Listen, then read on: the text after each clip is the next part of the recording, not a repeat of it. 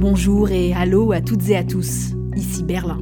Il venait d'avoir 99 ans, c'était une grande figure du XXe siècle franco-allemand, un intellectuel de notre siècle aussi, car ses prises de parole ont toujours été d'une modernité rare. Alfred Grosser était politologue, historien, germaniste, éditorialiste, universitaire, écrivain. Il est décédé le 7 février. Les archives que vous allez entendre traversent le temps sans prendre une ride.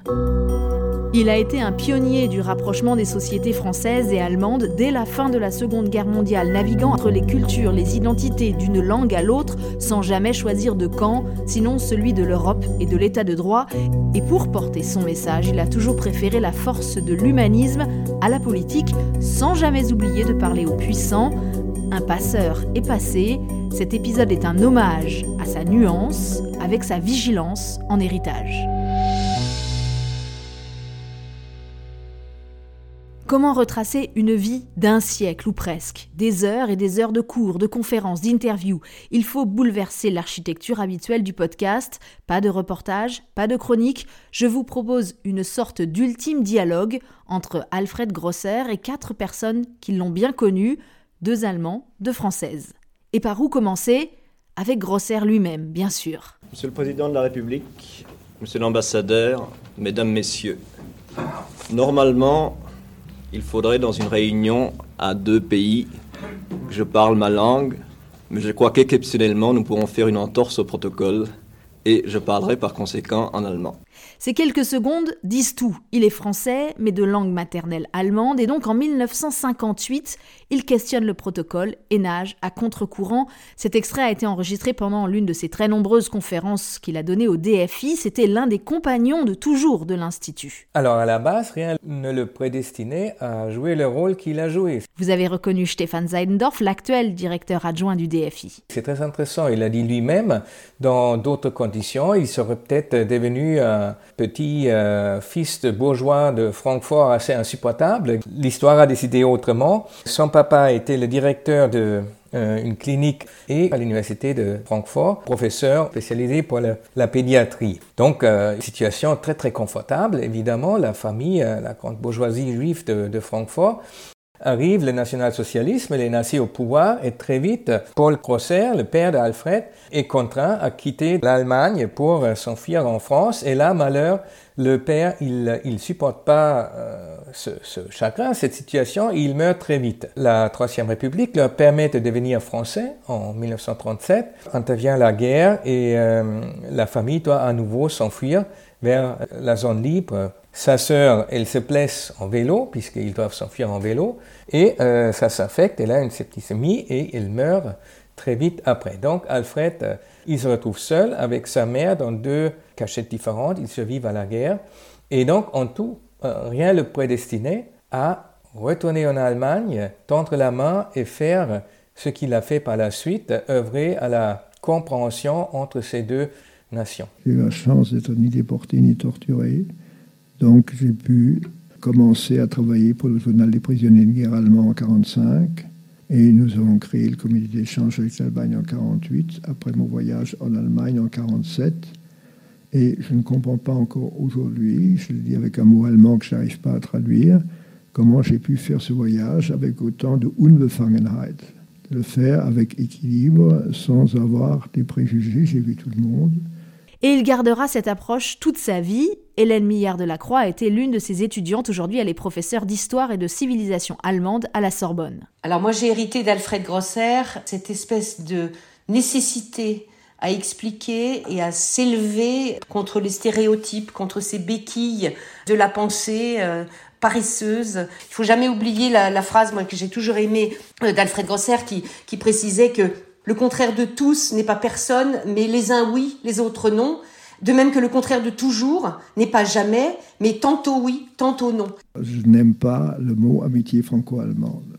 Il y a des, Français qui et des Allemands qui. Lorsque, en 1945, 46, 47, nous avons commencé les relations franco-allemandes, c'est uniquement parce que nous ne croyons pas que die Deutschen existaient il y avait des Allemands qui, et puis d'autres Allemands qui autrement. Autre mot qu'il n'aimait pas, la réconciliation, le couple. Il n'y croyait pas hein, euh, à ces grands termes. Même Pour lui-même, raconte Michaela Wiegel, la correspondante du journal Frankfurter Allgemeine Zeitung en France. Ça peut paraître curieux, mais il m'a de façon continue toujours dit, moi, je veux pas que vous me nommez franco-allemand. Euh, je vis très bien d'être français qui connaît très bien l'Allemagne. Il était très, très attaché à la France, qui était son pays d'accueil et le pays euh, qui avait vraiment euh, forger sa personnalité. Fred Grosser, c'était justement une gratitude pour tout ce que la culture universaliste française lui avait apporté. Cette idée qu'il y avait une dignité humaine qui était valable partout. Et il a mis tout cela en action, sa méthode, il l'explique lui-même en 1958. Nicht die Vergangenheit il ne s'agit pas d'oublier le passé, mais de le surmonter en commençant par apprendre à se connaître mutuellement. Le mot d'ordre est le suivant. Il vaut mieux publier en France un seul article à propos de la situation des réfugiés en Allemagne que dix volumes de Goethe. Notre but, le sens même de notre travail, est d'impliquer toutes les forces vives de la société afin que les crises politiques de l'avenir, quelle que soit leur nature, soient affrontées avec calme et prudence begegnet werden kann. Faire comprendre les positions allemandes en France, de même qu'il essayait de faire comprendre les positions françaises en Allemagne. La présidente du DFI, Sylvie Goulard, était l'une de ses proches. Il était très pédagogue. À la fois, il exposait la complexité, mais il la décryptait particulièrement bien. Donc, cette, cette capacité à décrypter l'autre, à le défendre quand il faut, à ne pas non plus entrer dans la complaisance, avec son bon sourire, beaucoup d'humour, mais euh, il était souvent assez féroce en fait. Quand euh, il venait euh, à Ludwigsburg, donc à Stuttgart et tout ça, il tenait toujours à aussi s'exprimer dans un collège avec des enfants plus jeunes, des enseignants souvent un peu stressés. C'est quelque chose qui était toujours très important pour lui. En 2017, la dernière fois, un homme déjà très âgé, il était encore une fois assis devant les élèves euh, fantastique à capter leur attention et à les embarquer pour leur euh, faire passer son message. Hélène Millard de la Croix. C'est une chose d'être intelligent, de réfléchir et de bien écrire, mais je crois que euh, Alfred Grosser a beaucoup marqué parce qu'il avait cette capacité à aller vers les autres. C'est un excellent connaisseur des Écritures. Il a beaucoup travaillé sur la Bible, il a beaucoup commercé, échangé avec des chrétiens, des hommes, des femmes de toute religion, mais beaucoup de chrétiens. Quand il parlait du prochain, euh, alors qu'il était laïque et même athée, euh, c'était le, vrai sens de l'humanité pour lui, c'est-à-dire voir l'homme dans l'autre, quel que soit son parcours et ses, appartenances. Hein, c'est le début de son livre Le crime et la mémoire. Il a écrit un bouquin qui s'appelle Les identités difficiles. Il a en permanence réfléchi à cette question d'où parlent les gens, en quoi leur, euh, leur vécu et leur, euh, leur, représentation déterminent leur vision. Michel Lavigel. Alors, il avait un, rapport à la, à la, spiritualité assez intéressante. Il voulait surtout pas être réduit à ses origines juives. En même temps, il se sentait euh, quand même profondément lié au sort des juifs, mais ça l'empêchait pas de critiquer euh, des politiques radicales des gouvernements euh, de droite euh, israéliens, ce qui avait d'ailleurs heurté pas mal des Allemands. Sylvie Goulard. Ce qui me frappe le plus dans tout ce que j'ai pu apprécier d'Alfred Grosser, tout ce qu'il m'a appris, toutes nos discussions, c'était sa constance. La constance du message, avec des convictions fortes qui ne changeaient pas au gré des, péripéties ou des événements de court terme, et la constance aussi dans l'engagement sur le terrain. Il allait en Allemagne aussi bien euh, pour euh, prendre la parole au Bundestag, rencontrer des personnalités importantes, que pour se rendre euh, au fin fond des Länder, dans des associations.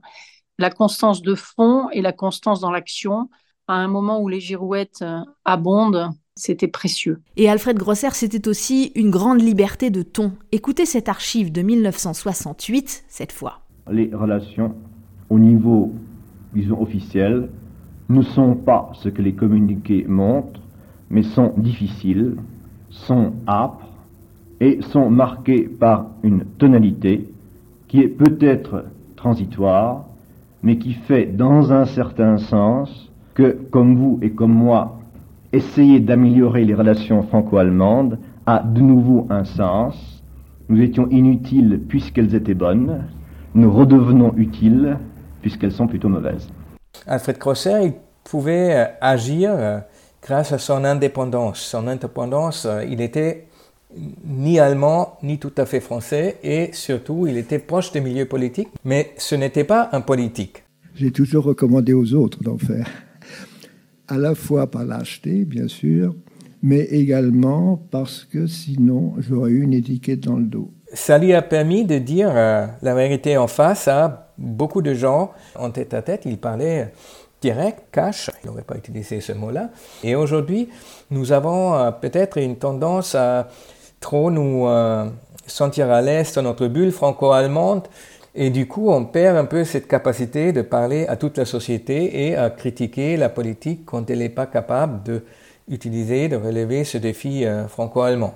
Comme face à Emmanuel Macron, Grosser relate cette anecdote en 2017, quelques jours à peine après l'élection présidentielle en France. Pour moi, dans les discours de Macron, il y a trop de nations.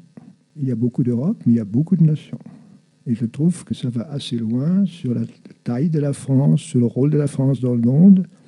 Et lorsque j'ai eu la joie et l'honneur de parler assez longuement avec Macron avant, je lui ai fait une critique de son livre, parce que dans son livre, à un moment, le monde ne comprendrait pas que la France ne pas. Je sais plus quoi. Mais j'ai dit, mais cette idée de le monde qui a fixé les yeux sur la France, le président du Pakistan ne pense pas tous les jours à la France. Et il y a cet aspect qui, je l'avoue, me gêne dans une espèce de nécessité peut-être d'accentuer l'idée de nation face aux autres partis. Et même l'action de De Gaulle, qui a pourtant acté officiellement le rapprochement avec l'Allemagne de Adenauer, ne l'avait pas totalement convaincu, rappelle Stefan Seidendorf. Quand fut fondé l'Office franco-allemand pour la jeunesse à la suite du traité de lycée, Alfred Crosser, il était d'abord très sceptique, puisqu'il craignait que ça allait devenir euh, une euh, officine, il appelait ça, euh, sous contrôle des gouvernements, une agence tenue par la logique euh, politique. Et ça, il voulait éviter à tout prix. Quand c'est vraiment devenu l'OFAGE, mais il a décidé d'investir les structures gouvernantes pour pouvoir agir de l'intérieur et veiller à cette indépendance de cette nouvelle structure face aux politiques. Et c'est sans doute aussi dans cet esprit qu'il s'est ensuite engagé bien plus tard en faveur d'un rapprochement entre les députés des deux pays. L'idée de l'Assemblée parlementaire franco-allemande formalisée par le traité d'Aix-la-Chapelle vient de là. C'est aujourd'hui une enceinte d'échanges et de dialogue tout à fait innovante et même sans doute indispensable, on l'a vu l'an dernier quand il y a eu des malentendus ou des cafouillages au plus haut niveau.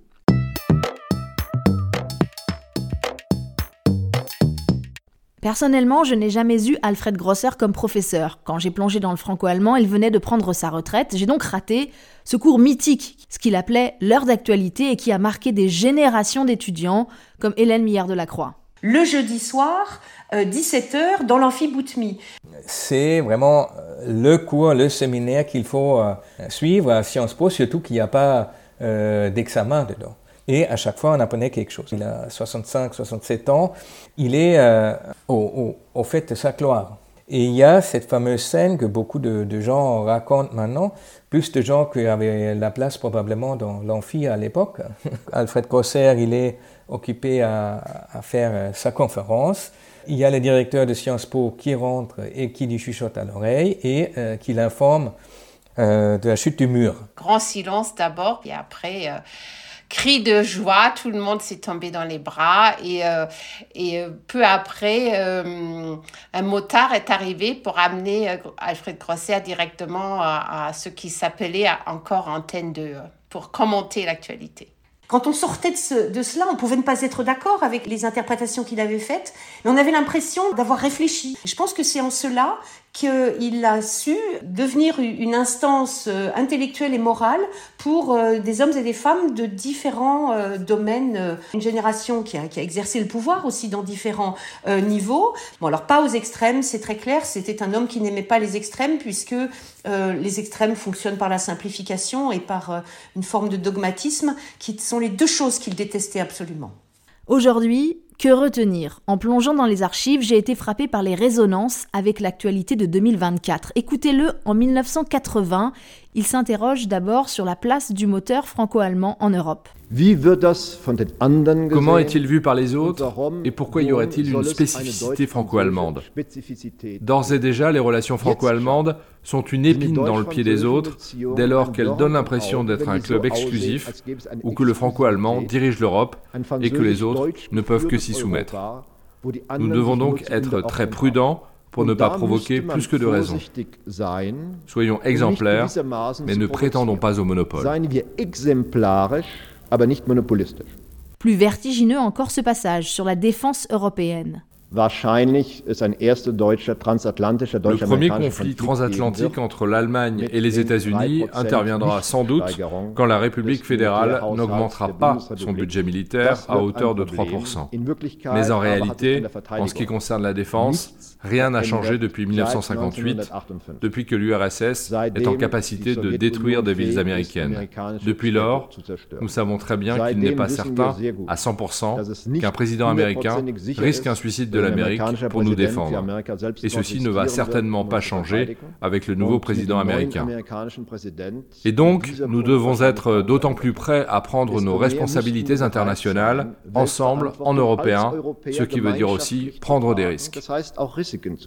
Et voici les réactions de Sylvie Goulard, qui a été députée européenne, et de l'historienne Hélène Millard de la Croix. Mais les années 80 étaient marquées par un débat sur la défense extrêmement vif. Le discours de Mitterrand au Bundestag en janvier 83, il a porté sur les euromissiles. La grande complicité de Kohl et Mitterrand est venue du fait que Mitterrand a apporté contre le camp de la gauche de toute l'Europe qui manifestait euh, Besser-Roth, Alstot et tout ça, euh, son soutien à un jeune chancelier de CDU que tout le monde à l'époque sous-estimait probablement, en tout cas ne prenait pas beaucoup au sérieux. Donc euh, ces questions étaient très présentes. On a craint au début des années 60, et je crois que l'ouverture des archives à Moscou a montré que ça n'était pas du tout une, une vue de l'esprit que euh, les Russes avaient songé à des attaques euh, et des attaques nucléaires sur le territoire européen.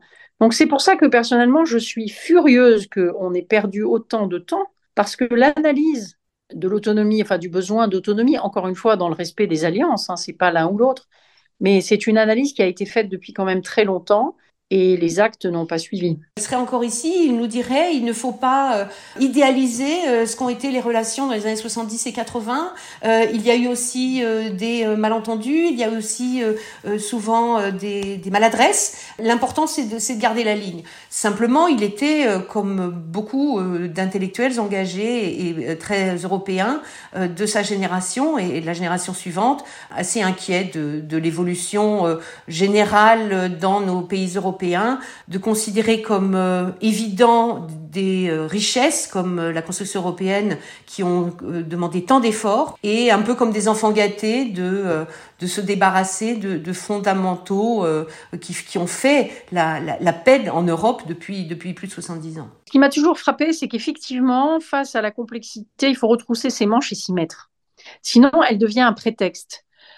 après, ça ne veut pas dire que les choses soient faciles, mais une chose est d'affronter la difficulté en commençant, et parfois ça aide aussi à trouver des chemins auxquels on n'avait pas pensé. Une autre est de regarder la complexité en étant effrayé. Je ne crois pas qu'aujourd'hui les désaccords soient supérieurs. Je pense que par rapport à cette génération, nous devons vraiment euh, nous souvenir que nous n'avons pas le même surmoi.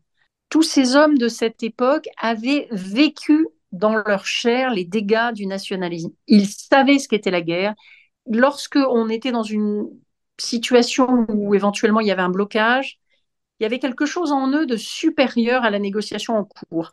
Alors que ce que j'ai observé à Bruxelles, ce sont euh, désormais des gens qui arrivent avec des lignes rouges sur des sujets techniques qui n'en méritent pas tant, lieu de, placer au-dessus du dossier euh, des principes de plus longue durée et infiniment plus importants. C'est ce que j'appelle le, le surmoi. Laissons Alfred Grosser conclure lui-même.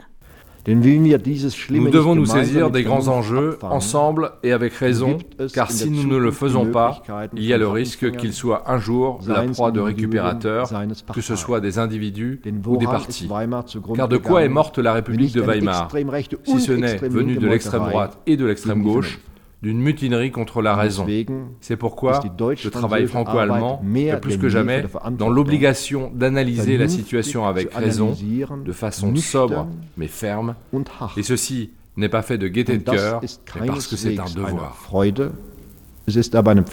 Il faut un optimisme inépuisable et parfois un peu irréaliste, je l'avoue. Euh, mais je crois euh, quand même qu'on peut essayer de faire vivre l'héritage d'Alfred Grosser. Merci beaucoup, Michaela Wiegel, pour ce mot de la fin et merci aussi à Sylvie Goulard, Hélène Millard de la Croix, Stéphane Zeindorf qui ont accepté de se plier à cet exercice pas facile de l'hommage et qui seront là, c'est certain, pour poursuivre le travail de vigilance et d'explication d'Alfred Grosser. Ce podcast est produit avec le soutien du Fonds citoyen franco-allemand parce qu'en 2024, on n'a jamais eu autant besoin de mieux se connaître pour mieux se comprendre. Le podcast avec un K revient dans deux semaines. Je m'appelle Hélène Cole avec un K et je vous dis à bientôt, Bisbalt.